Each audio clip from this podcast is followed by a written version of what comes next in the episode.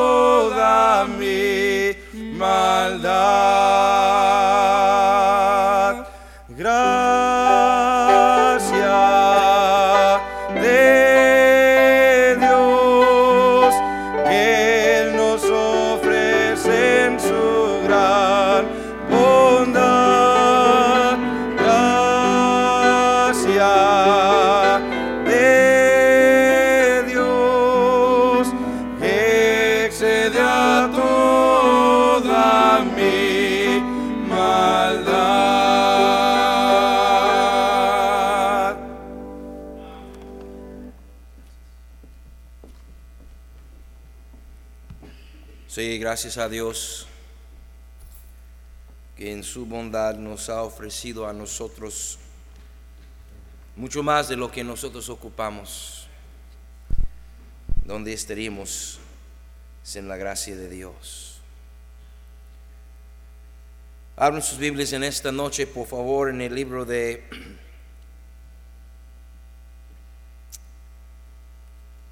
ah, a ver.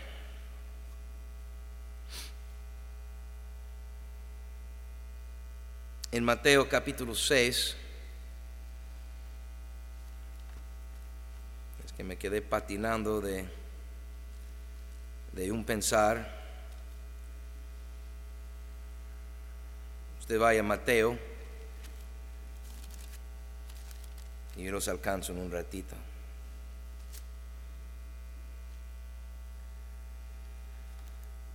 Hemos estado viendo lo necesario según la palabra de Dios nos ha exhortado, lo necesario de corregir lo deficiente. Somos deficientes, nuestra iglesia es una iglesia deficiente. La iglesia perfecta es otra, esa no es. Porque esta está llena de puros pecadores.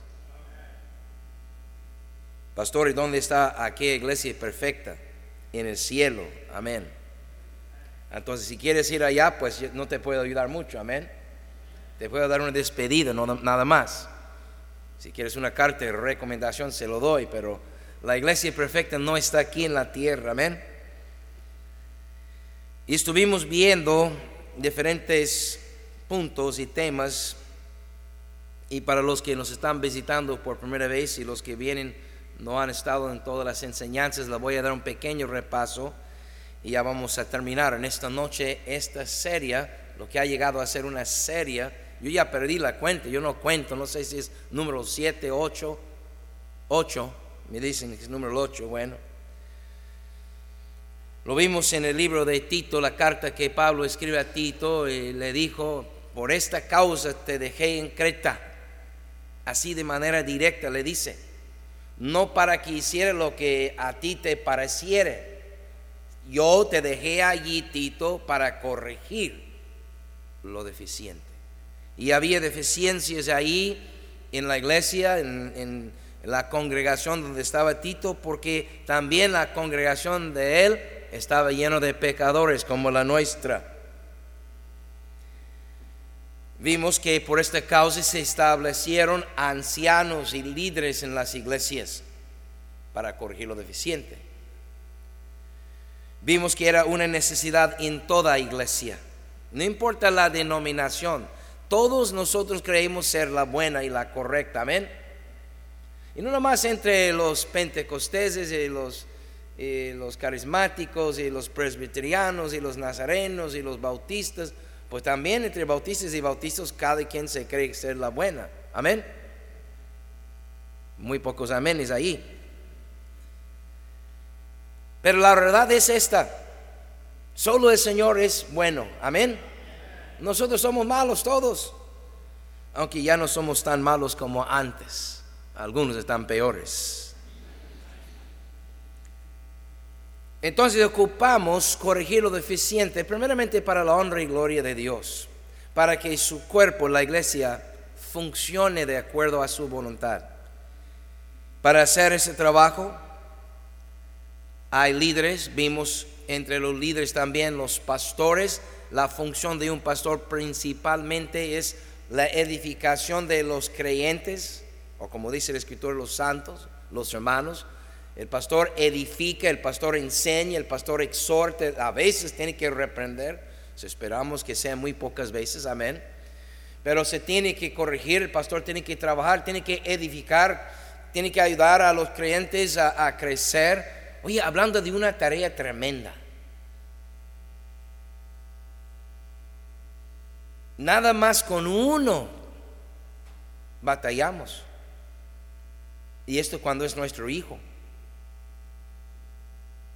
a quien le hemos cuidado desde pequeño, a quien le hemos comprado y cambiado sus pañales, a quien le hemos dado literalmente la teta en la boca, con el cual nos desvelamos y lloramos y gastamos y sudamos y nos preocupamos y casi nos desmayamos. Y ellos lo saben.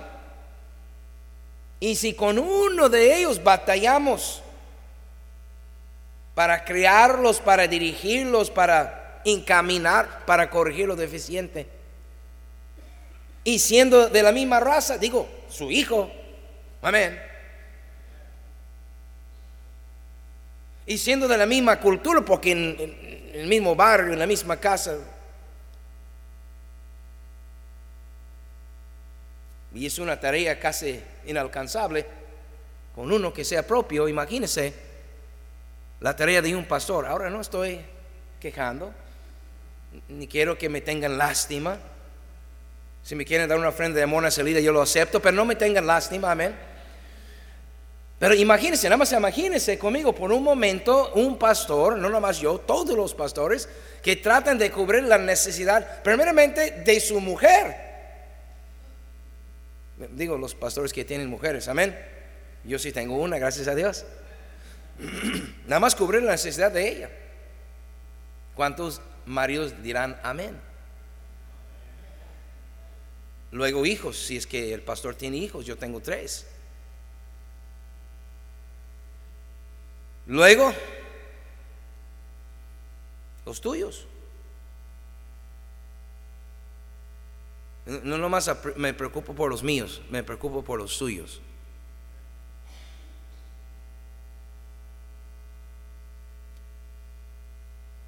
Y por los suyos lloro.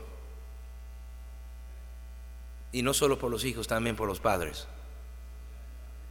Y, no son ni uno ni dos. En la mañana hubo como 500 aquí hablando de los adultos, sin hablar de los niños.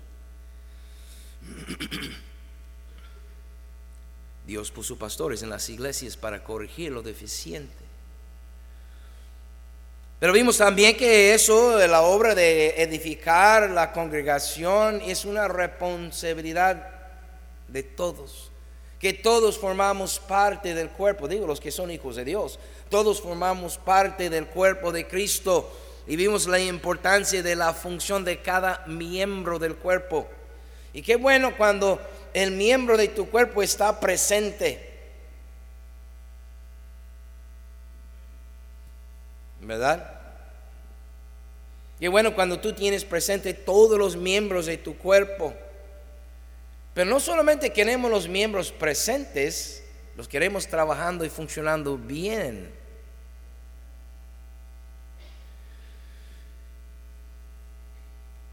vimos ese aspecto. Vimos también que para entender, para identificar cuál es mi lugar y mi función en el cuerpo, es esencial amar el cuerpo.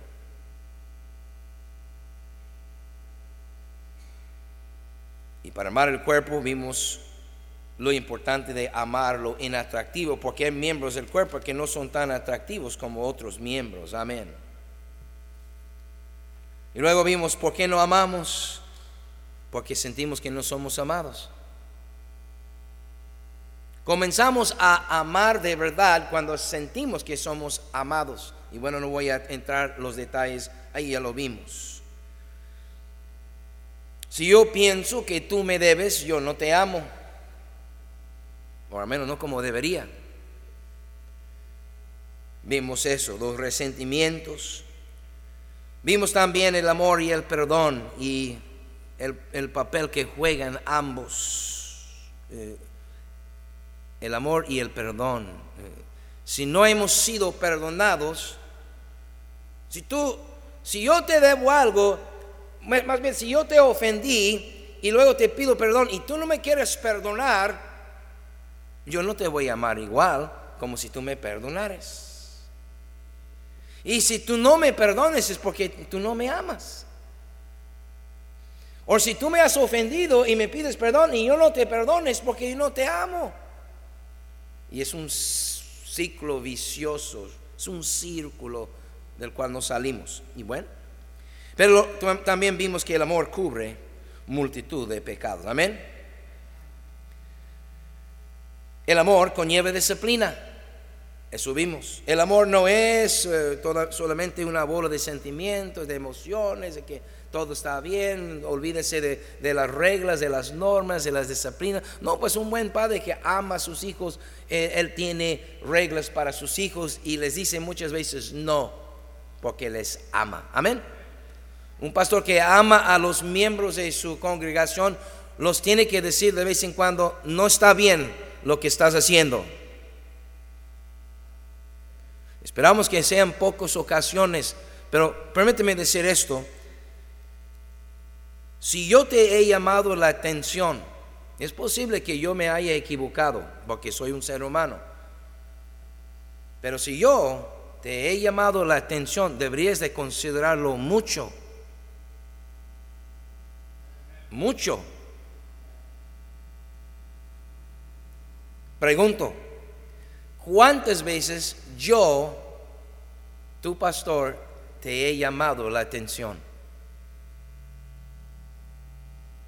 No muchos. No muchas veces.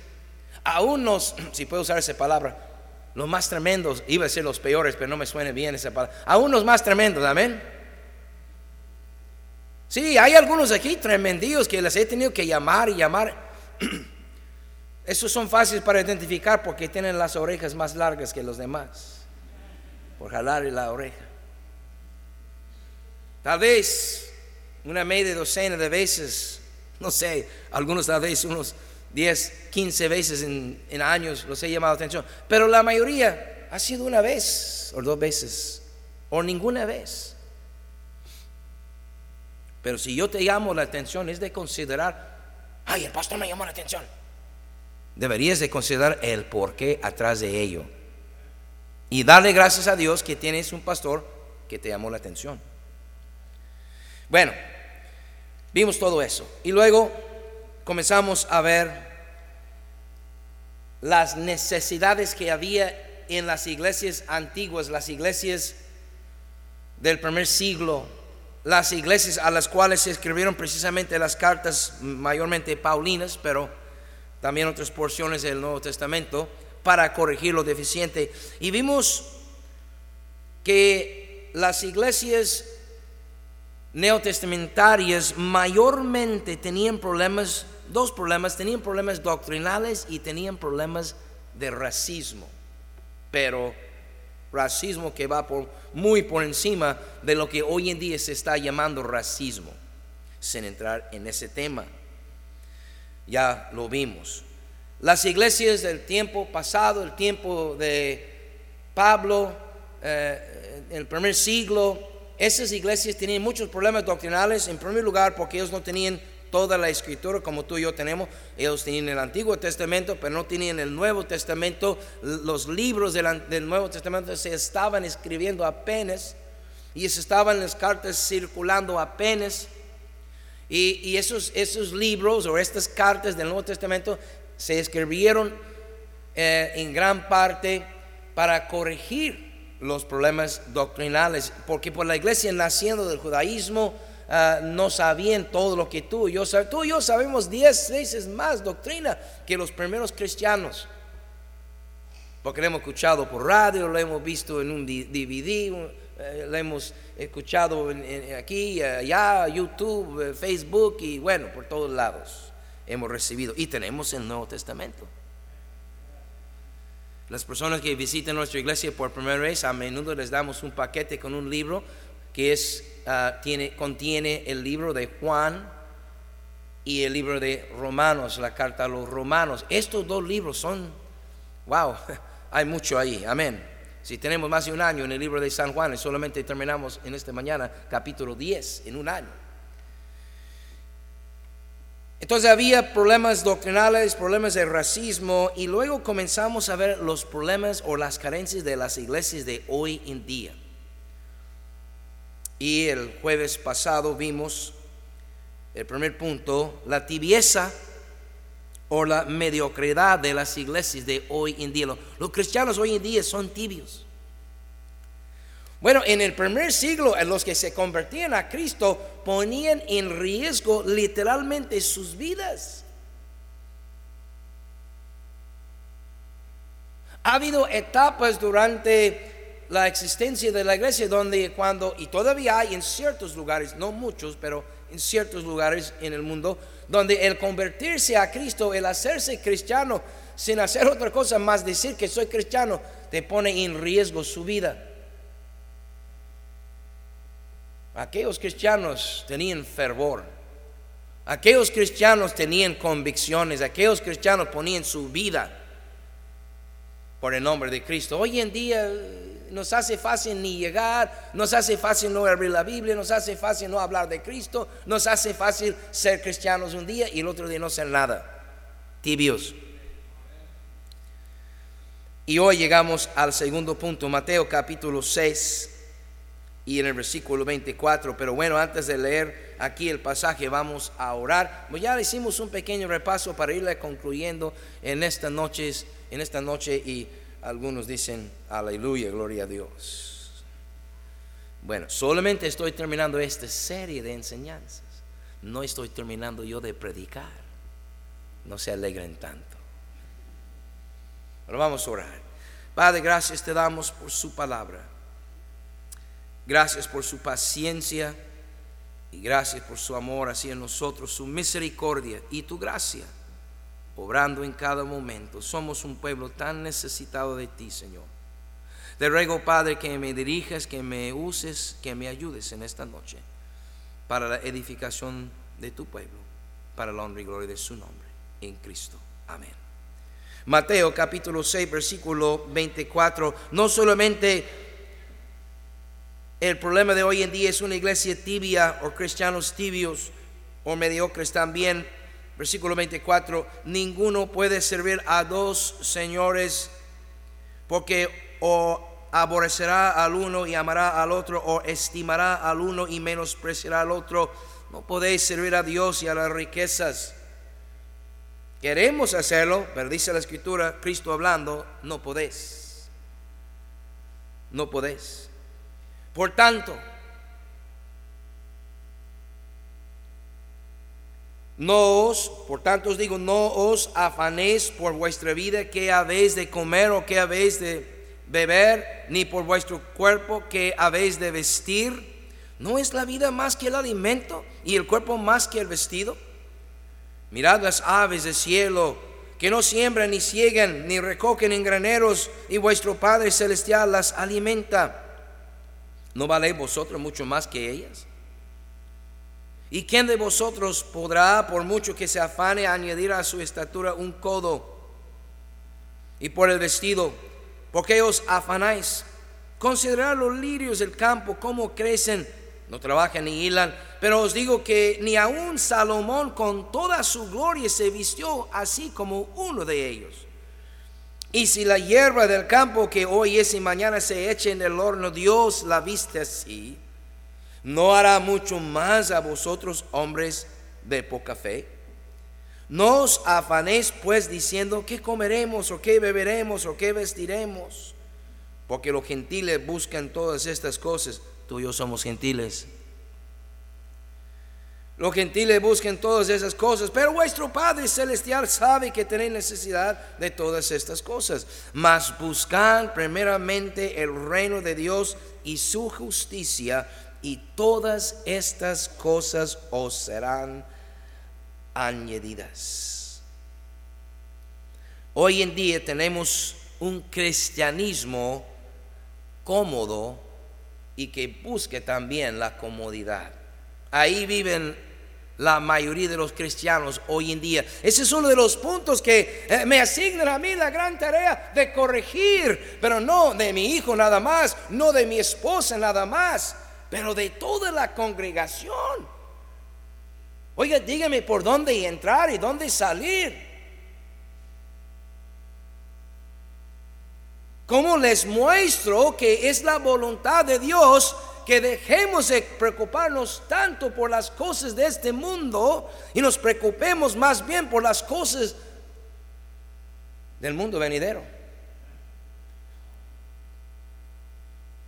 Del reino de Dios, de las cosas que a Dios le importa. Y es que nosotros vivimos nuestras vidas en la sociedad de hoy en día, por todos lados somos bombardeados, atacados, lavados el coco literalmente eh, con eh, eh, este mundo que nos quiere vender algo.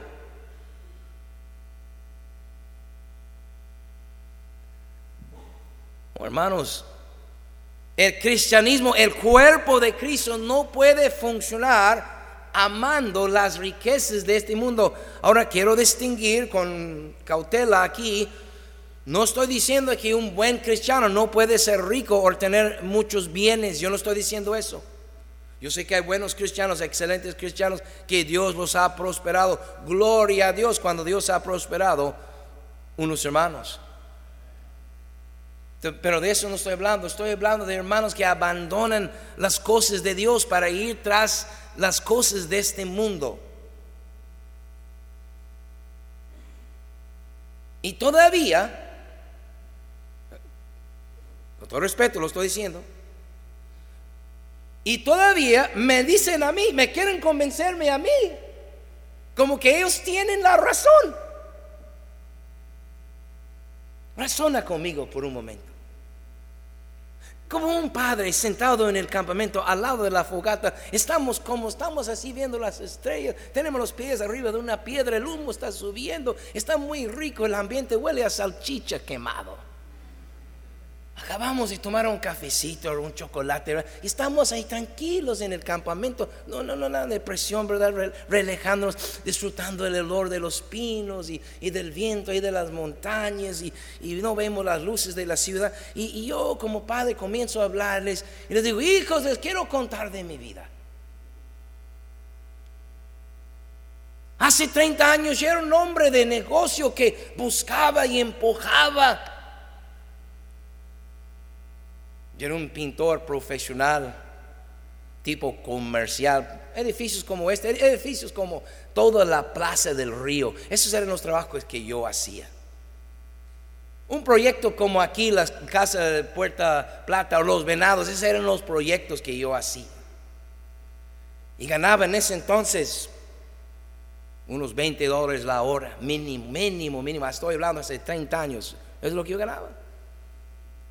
Aparte me metí en bienes raíces para vender y bueno, comprar y vender casas, tener clientes y ganar ahí otro, otro tanto. Y todavía de loco me metí a escribir un libro y nada más con eso eh, saqué dos invenciones, tengo dos patentes. Ahí están en mi oficina, los pueden ver cuando quieran.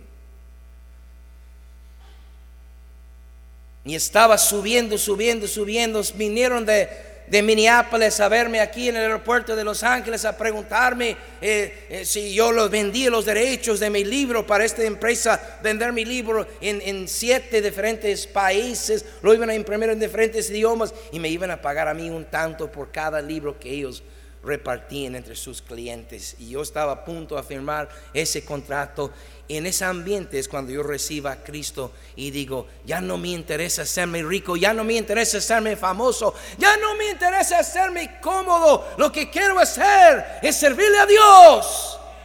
Y dejo todo.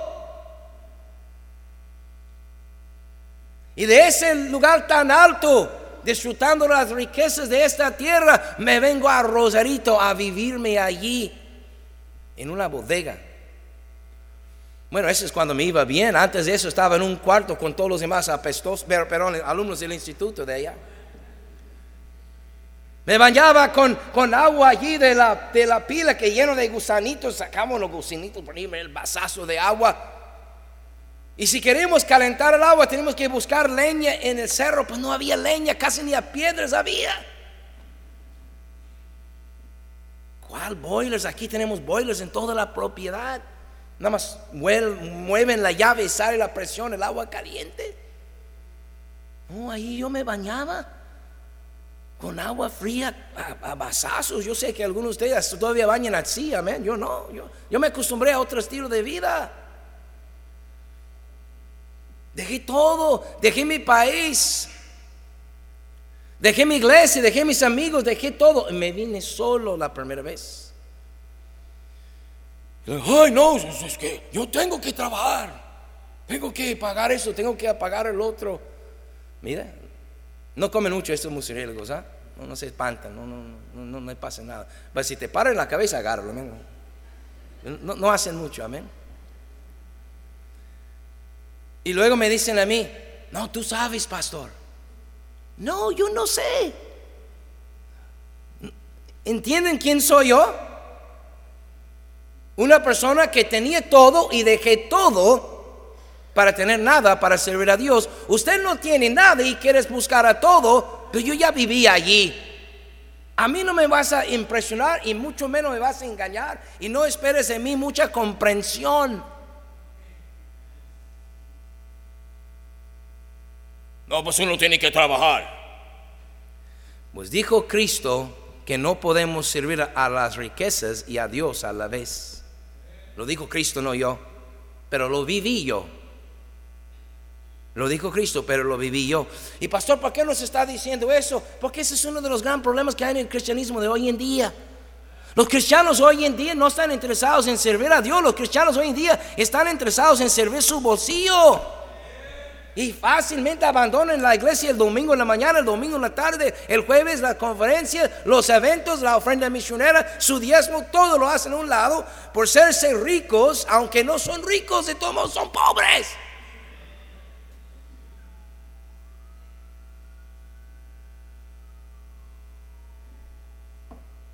Pero se me ha asignado a mí la tarea de corregirlos a ustedes. A relavarles el coco. Porque están lavados, pero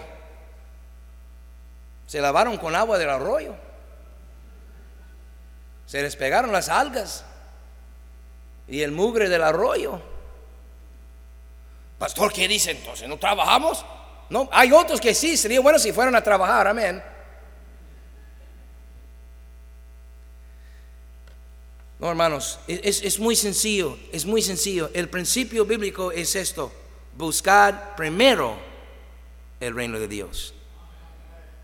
Cuando yo me convertí a Cristo, yo trabajaba los domingos, no todos, pero muchos domingos y sábados yo trabajaba, porque si yo trabajaba el domingo, o el sábado, yo ganaba tiempo y medio. en lugar de 20 dólares la hora, yo ganaba 30 dólares la hora.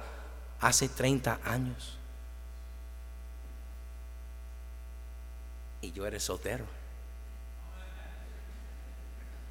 Tenía que comprar pañales. Amén. Dejé de trabajar luego, luego los domingos. Y se enojó mi patrón.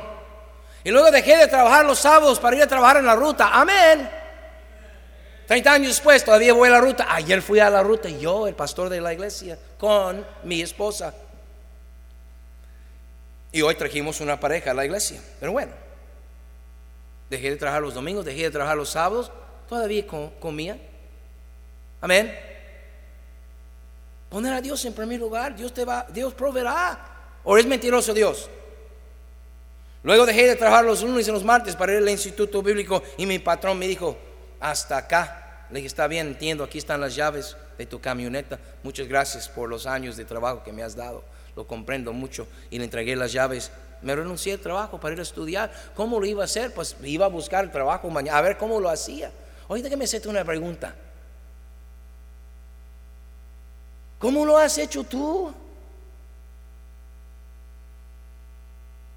Te viniste del sur, llegaste aquí, no tenías ningún trabajo y de repente otra vez estás comiendo. ¿Cómo lo has hecho? Y del norte te fuiste al sur. Y quién sabe cómo, pero yo veo que han comido todos. Algunos han comido de más. Y por años. Y luego te cruces la línea hasta de ligar y te vaya ahí y también comes allá. Y luego te deportaron y aquí venían, no tenían nada ni nadie y todavía sigues como, ¿cómo lo has hecho? Ay, no, yo no puedo dejar de trabajar los domingos. Ay, me van a correr de la fábrica. Tú dices eso hoy y mañana, cuando tú quieres hacer algo, tú solo renuncias. Para Dios no puedes decir, mira patrón, yo no quiero renunciar, yo quiero trabajar, pero yo voy, Dios en primer lugar, yo los domingos no trabajo.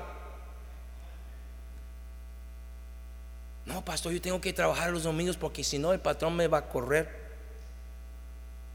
Y luego nomás te nace así, allí una locura. Y de repente tú mismo renuncias y te vas al sur de loco. O sea, para Dios no puedes correr el riesgo de que te corren, pero para tus placeres tú puedes renunciar y no te cuesta nada. ¿Alguien está conmigo? Porque tengo la cara bonita no quiere decir que soy tonto.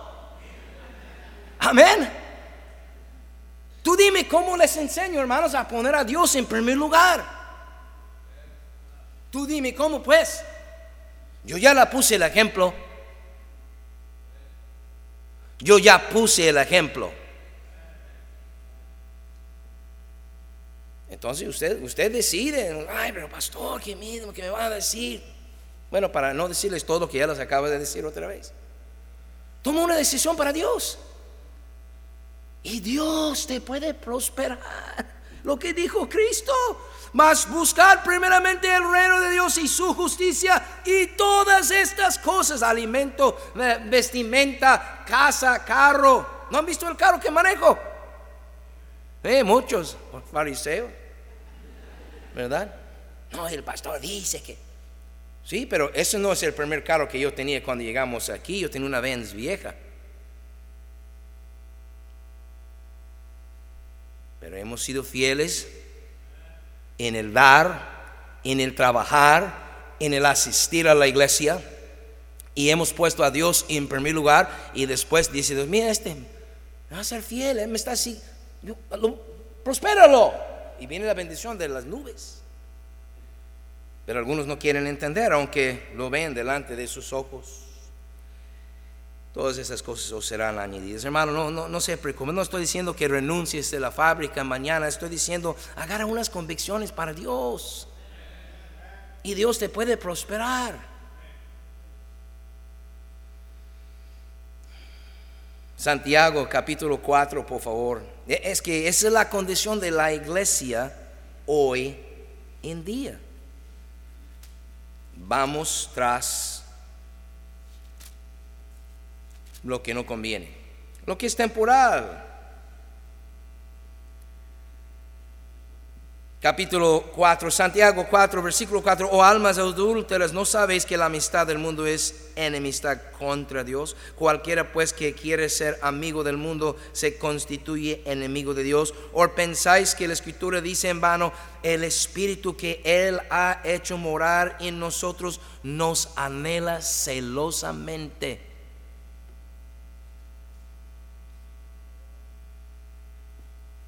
Muchos cristianos tienen la idea de que si son fieles a Dios o si no son fieles a Dios, está bien. Dios es amor, amén. Pues es cierto que Dios es amor, pero la escritura de ese Dios de amor nos dice que Él nos anhela celosamente.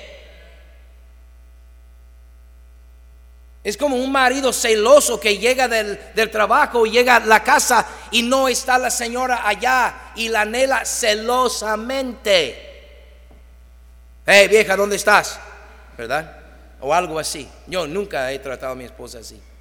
Eh, porque, bueno, una vez se me pegó bien. No, pero yo, siempre la trato con respeto. Amén. Pero algunos de ustedes son brutos y hablan a sus señores así. O viceversa. O es la señora que le cela eh, así al, al hermano, ¿verdad? Y le anda todo el tiempo preocupado, ¿dónde está? ¿Con quién anda? ¿Qué es lo que está haciendo? ¿Con quién está chateando? Él nos anhela celosamente, pero no llegas.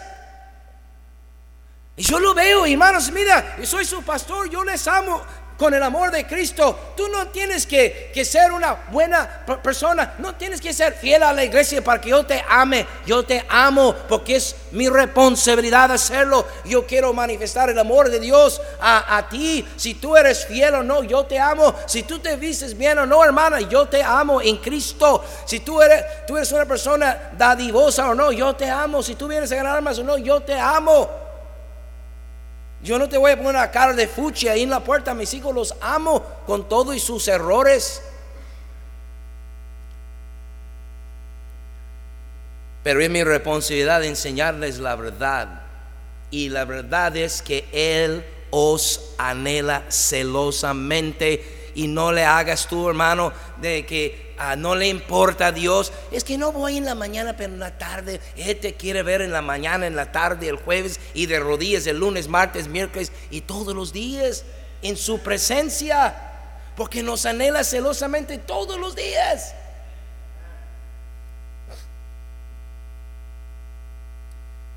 La condición de la iglesia hoy en día, tibia, cómoda. Y número 3, segundo de Timoteo, capítulo 3. Segunda de Timoteo capítulo 3, versículo 1. También debes saber esto, que en los postreros días es donde estamos viviendo nosotros. vendrán tiempos peligrosos porque habrá hombres amadores de sí mismos, avaros, vanagloriosos, soberbios, blasfemos, desobedientes a los padres. Padres, digan amén. Ingratos, impíos, sin afecto natural, implacables, calumniadores, intemperantes, crueles, aborrecedores de lo bueno, traidores, impetuosos, infatuados, amadores de los deleites más que de Dios que tendrán apariencia de piedad. Sí, viene a la iglesia con su Biblia ahí en la mano, ¿verdad? La falda larga y la corbata. Bueno, algunos. Pero negarán la eficacia de ella. A estos evitan. Nos exhorta la escritura de evitar a aquellos hermanos que nada más tienen una apariencia de piedad pero que realmente son carnales. Ay, ay, ay, entonces, pastor, ¿con qué dinero lo hemos gastado en nosotros mismos? No es que hay como a servirle al Señor, sino hay carnalidad. Y gastamos nuestras vidas en nuestros deleites. Amén. El bebé se preocupa por sí mismo. Y nadie se espanta de eso. Amén. Esperamos de un bebé de que solamente se preocupe de lo suyo. Cuando llegan a hablar los bebés, casi las primeras palabras que dicen son estos dos, dame y mío, y no. ¿Verdad? Sí, dicen mamá y papá, pero en sí dicen mío, dame y no. Porque son egoístas. Ellos no piensan en los demás. Si pensaron en los demás, pues no se despertarían ahí a las 3 de la mañana con hambre, ¿verdad? Y el pañal lleno. Dirían, ¡eh! ya, ya me toca, lléveme al baño. No, no, no, cinco años de pañales. Bueno, algunos 15 años. Bueno. Los inmaduros buscan lo suyo, los maduros procuran el bien de otros. Y quedaron muy callados. Bueno, ya. Dije que iba a terminar esta noche. Me quedan 23 minutos, según yo tengo calculado. Yo puedo predicar hasta la hora que yo quiero, pero nada más te estoy diciendo. ¿Cuáles son los remedios para hoy? Los remedios para el entonces de Pablo y, y Tito, Timoteo, el primer siglo, era pues lo que tenemos, la escritura, ¿verdad? Eh, Dios inspirando a Pablo y los otros escritores del Nuevo Testamento, de los inspiró, lo escribieron, enviaron las cartas y otras cosas que también, otros métodos que el Señor utilizó para, para corregir su pueblo, ¿verdad? Entre ellos el castigo, ¿verdad? La persecución que vino sobre los cristianos del primer siglo, terrible persecución, eh, los puso pero rápido, ¿verdad? En, en fila. Ah, hoy en día, ¿qué es lo que el Señor tiene para nosotros para corregirlo? deficiente. Número uno, número uno, Proverbios capítulo 23, por favor. Le voy a dar los remedios para hoy. Son cuatro. Proverbios capítulo 23, por favor.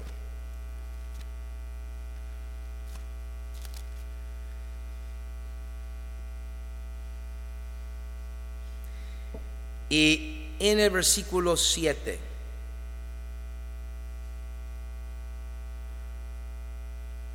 Porque cuál es su pensamiento en su corazón, tal es él. Come y bebe, te dará, mas su corazón no está contigo.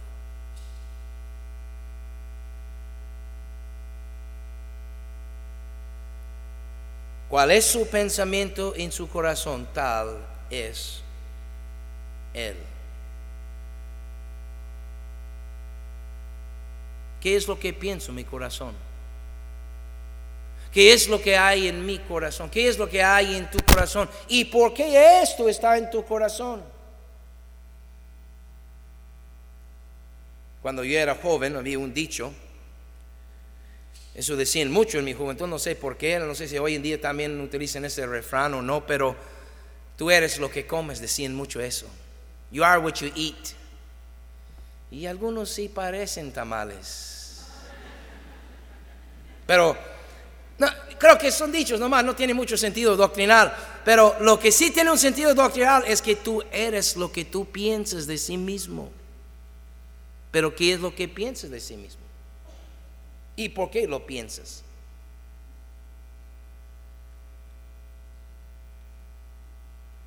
Lo que el cristiano necesita, queridos hermanos, para remediar sus deficiencias es una buena cantidad de la palabra de Dios. La palabra de Dios transforma vidas. Salmo 119.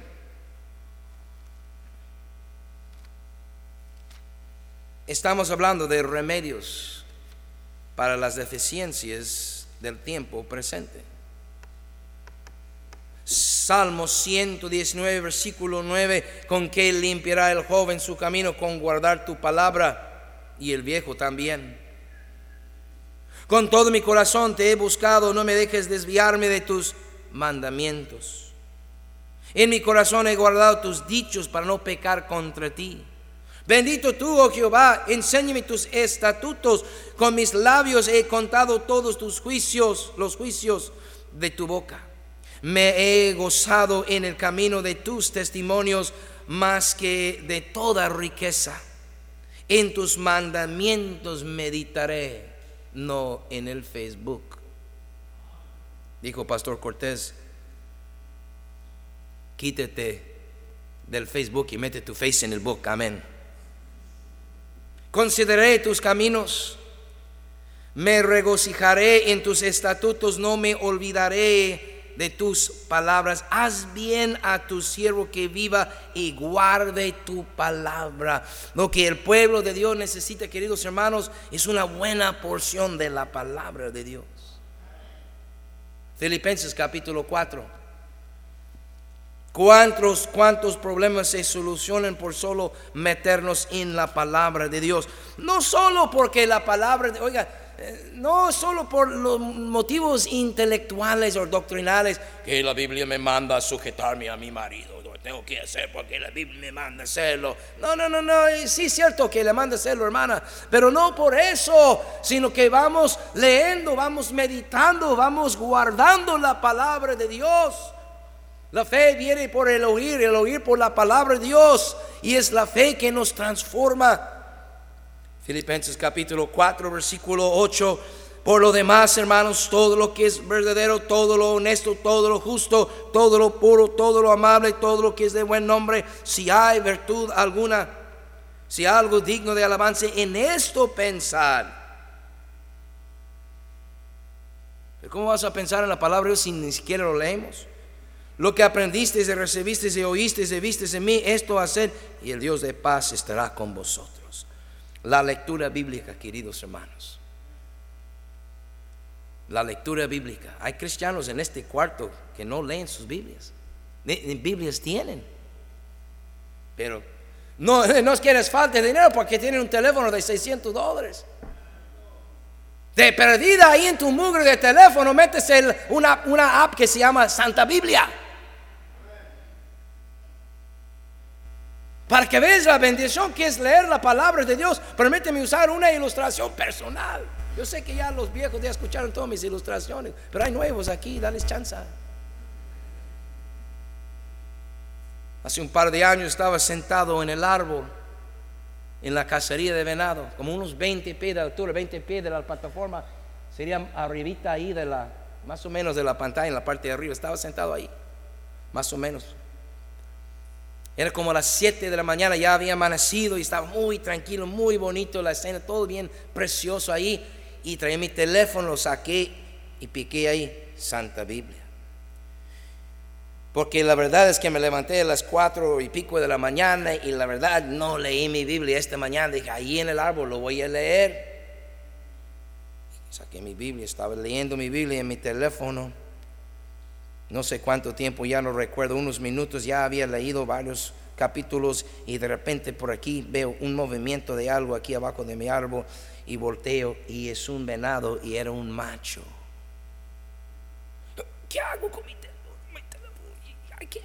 Busqué cómo y lo guardé y mi arco y, mi arco. Y este siguió caminando bien tranquilón y lo lancé en la flecha y corrió como 15 metros y boom, ya se cayó.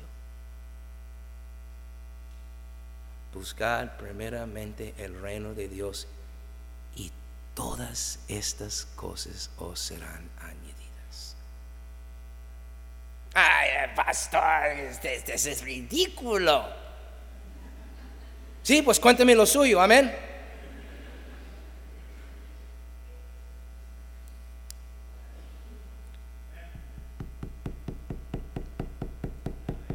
La Biblia. Nos quiere lavar el coco. Exacto. La Biblia.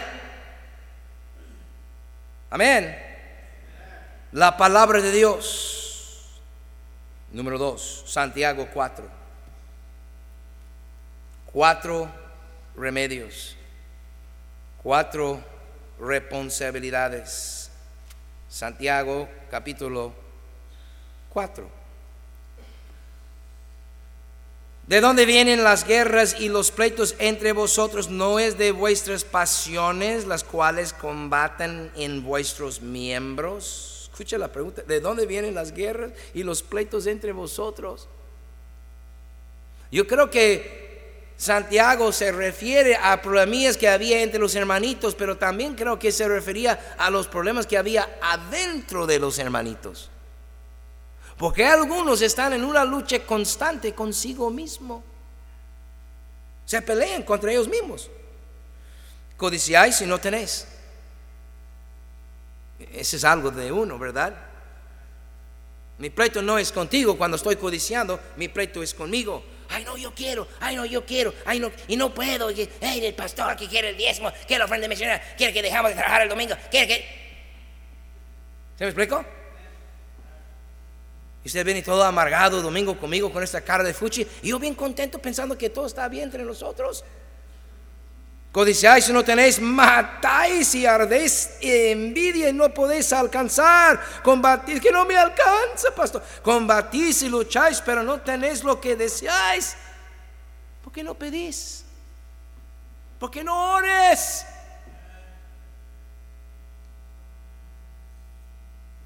O pedís y no recibís porque pedís mal para gastar en vuestros deleites. Sí, cuando queremos algo para nosotros, uff, ya de rodillas, hasta ayunando. ¿Verdad? Pero cuando es para alguien más, cuando es para la iglesia, no voy a preguntar porque no, no, no, no, no sería sabio ¿verdad? Porque muchos mentirían. Pero es que no oramos. Y es gratis orar. No te cuesta nada. Un minuto, dos minutos. Eso pasó. Por eso yo no oro casi porque no tengo tiempo. Dos horas en Facebook en un día tú. Pero no tienes tiempo para orar cinco minutos. Lo primero que agarras en la mañana, como el cigarrillo, ¿verdad? Como el vicioso, levantas y ni siquiera te, abres los ojos y ¿dónde está el teléfono? porque te mandaron 50 textos de la noche. Toda noche, ping, pong, ting, pong, ting. Y no puedes ni dormir porque aquí te están mandando. Y es puro chisme. Y luego te mandan a decir cosas que ni ciertos son. El otro día estaba muriendo la esposa del hermano Marquitos, no era cierto. De ahí de ay, el Señor salva a nuestro hermano.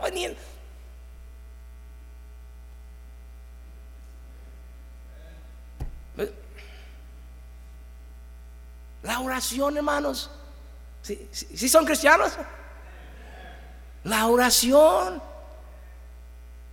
El remedio de nuestra situación, hermanos, es la oración meternos en la palabra de Dios y rogarle a Dios por nuestras necesidades y por las necesidades de otros. Número 3. 10 para las 8, no se me desesperan, casi termino. Hebreos capítulo 10. ¿Y qué, pastor? ¿Vas a terminar antes de las 8?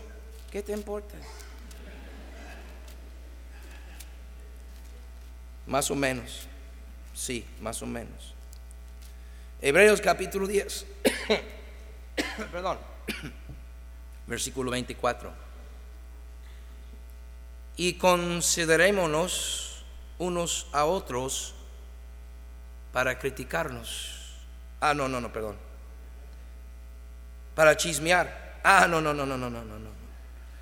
Para estimularnos al amor y a las buenas obras, no dejando de congregarnos como algunos tienen ya tan grave que ha hecho ya una costumbre, sino exhortándoos y tanto más cuanto ves que aquel día se acerca y se refiere al día del Señor, al fin de, de, las cosas, el fin del tiempo. Hermanos, deberíamos reunirnos más frecuentemente y no menos frecuentemente. Mis respetos en un sentido por los pentecosteses, porque muchos de ellos tienen servicios todos los días de la semana. Y si quiere un solo aleluya, dijo amén. Y van de gente el lunes, el martes, el miércoles, el jueves, el viernes, el sábado y el domingo a la iglesia Pentecostés. Y nosotros con mucho sacrificio, apenas un servicio a algunos, y eso dos, tres veces al mes. Ah, yo sé que hay razones justificables por las cuales no deberíamos venir a la iglesia, algunos, ¿verdad? Pero la realidad, hermanos, es que lo que, lo que pasa es que Hemos, hemos abandonado las cosas de Dios para cualquier cosa ya.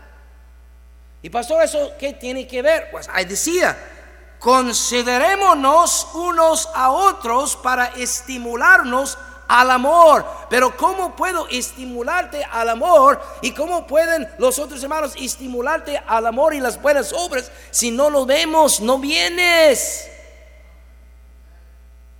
Seguramente en su trabajo ahí sí te están estimulando al amor de Dios.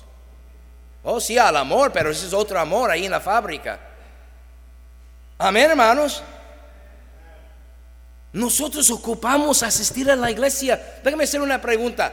¿Cuántos de ustedes padres estarán de acuerdo si su hijo llegara el jueves ah, en, la, en, la, en la tarde de la escuela y te dijera, mañana mamá no voy a la escuela? ¿Por qué se cancelaron las clases, mi hijo? No, no, hay, clases mañana. Entonces, ¿por qué no vas? La, maestra está enferma. No, la maestra está bien. Además, mañana tenemos examen. Pero yo no voy. ¿Pero por qué no? Pues ya fui cuatro veces esta semana. Yo, yo, soy muy estudioso, pero no, no, creo que no, no tiene que ser fanático a la escuela, amén. Cinco veces quiere que vaya, mamá. Ya fui cuatro veces y todo el día. No, mi hijito, también mañana vas a ir. Amén. Pero ¿por qué papá? Dime tú por qué papá. ¿Por qué vaya otra vez tu hijo? Es más, ¿para qué el lunes? Porque el lunes le enseñan algunas cosas que el viernes no lo enseñaron.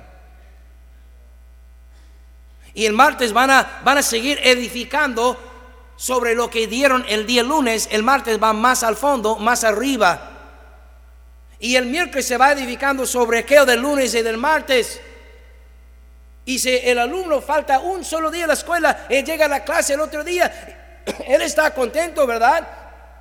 Maestra, ah, qué, gusto verle otra vez. Sí, me dijo, abre su libro en, la página 28. Ah, pero maestra, el, último día estamos en, en, la página 16. Sí, pero todo eso ya lo cubrimos.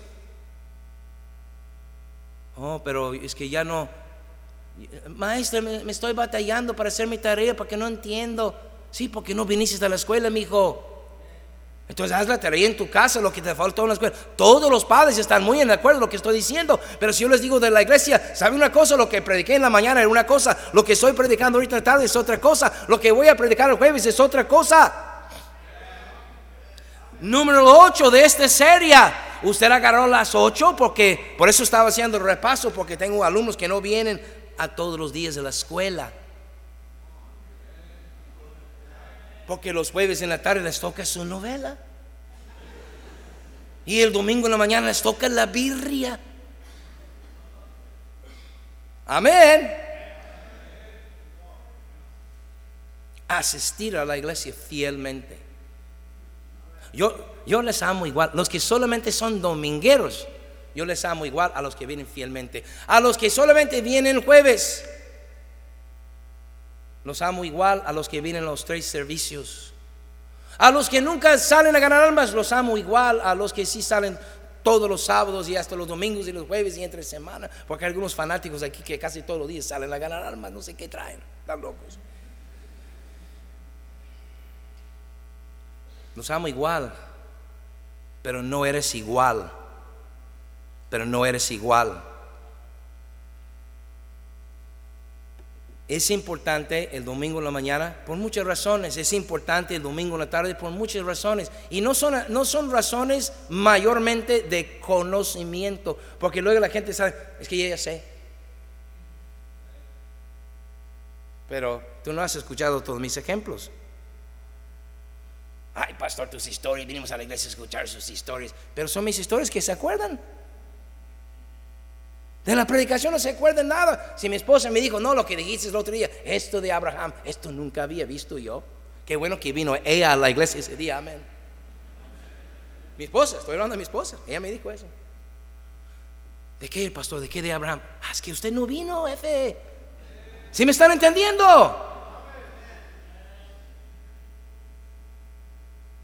Venga el domingo en la mañana, venga el domingo en la tarde, venga el jueves y traiga a alguien contigo. Porque el cuatro remedio es compartir su fe con otros. Un cristiano completo es un cristiano que vive lo que aquí tenemos aquí enfrente, el conocer a Cristo, el crecer en Cristo y luego compartir a Cristo. Y si usted no está compartiendo su fe, usted está congelado ahí en medio. No ha crecido suficiente. Todavía pienses en sí mismo. Los bebés así son. Dame, mío. No. Vamos a ganar almas. No. ¿Eh? Hebreos capítulo 5, y aquí sí vamos a terminar la lección de esta noche y la serie de esta enseñanza pero yo no voy a dejar de predicar hasta que me pega una muy buena gana. Hebreos capítulo 5, versículo 11 dice la escritura acerca de esto. Tenemos mucho que decir y difícil de explicar por cuanto os habéis hecho tardos para oír. Porque debiendo ser ya maestros, compartiendo con otros, Después de tanto tiempo tenéis necesidad de que se os vuelva a enseñar cuáles son los primeros rudimentos de la palabra de Dios. Leer tu Biblia, orar y asistir fielmente a la iglesia y comparte su fe con otros. Esos son los cuatro fundamentos que yo agarré en el primer día de mi salvación, que por 30 años he practicado y estoy aquí en esta noche porque estos cuatro elementos no los he abandonado. Y algunos no han llegado a practicar todavía su fe. Y habéis llegado a ser tales que tenéis necesidad de leche y no de alimento sólido, y todo aquel que participe de la leche es un experto o es inmaduro en la palabra de justicia porque es niño mío, dame. Pero el alimento sólido es para los que han alcanzado madurez, para los que por, escucha la palabra, por el uso, tienen los sentidos ejercitados en el discernimiento del bien y el mal. La clave de la vida cristiana, hermanos, es muy, perdón, muy, muy, muy sencilla. El uso el uso. No es el obtener más información, más doctrina, estudiar y profundizar. Nada, nada malo en profundizarse en la escritura. Pero si solo es profundizarse y no compartir, llegas a ser como el mar muerto, donde el agua entra pero no sale y se termina salado, muerto. El mar de Galilea, alimentado por las mismas aguas, pero entra y sale, y entra y sale, y entra y sale, y mantiene vivo el lago. El lago muerto, y le entra, y le entra, y le entra, y le entra, pero nunca la uses para con otros. Usa la palabra de Dios. Usa la palabra, reparte, comparte la palabra de Dios con queridos hermanos. La lectura bíblica, la oración, el asistir fielmente a la iglesia y compartir su fe con otros. Y créame hermano, te aseguro que esto se va a remediar muchos de sus problemas. El problema de egoísmo, el problema de carnalidad, el problema de tibieza. Se va remediando todas estas cosas con la palabra, con la oración, con asistir fielmente a la iglesia. Aquí es donde tomamos decisiones.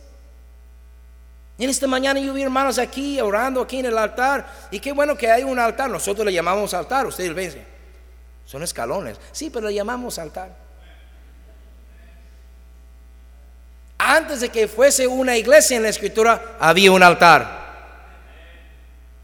Y desde el principio hasta el fin de la Biblia vemos un altar. ¿Y el altar para qué era? Para ir y derramar allí su sacrificio delante de Dios. Y hoy en día lo que Dios quiere no son borregos, no son corderos. Lo que quiere es un corazón contrito, humillado delante de Él en el altar, no en su banca. Y yo un día fui al altar y dije, Señor, si sirvo de algo, aquí estoy. Y aparentemente me escuchó y a ti también te quiere escuchar. Pero venga. Y dígale, Señor, aquí estoy. Yo no, yo no tengo mucho que ofrecerte. Pero lo que tengo te lo ofrezco. Si en algo te sirvo, Señor. Y te va a usar. Y Él te va a levantar. Y te va a llenar de gozo y satisfacción y bendición. Mantente en la palabra. Mantente en oración. Mantente en la iglesia. Y comparte su fe con otros. Esa es la vida cristiana. Vamos a orar. Rostros inclinados.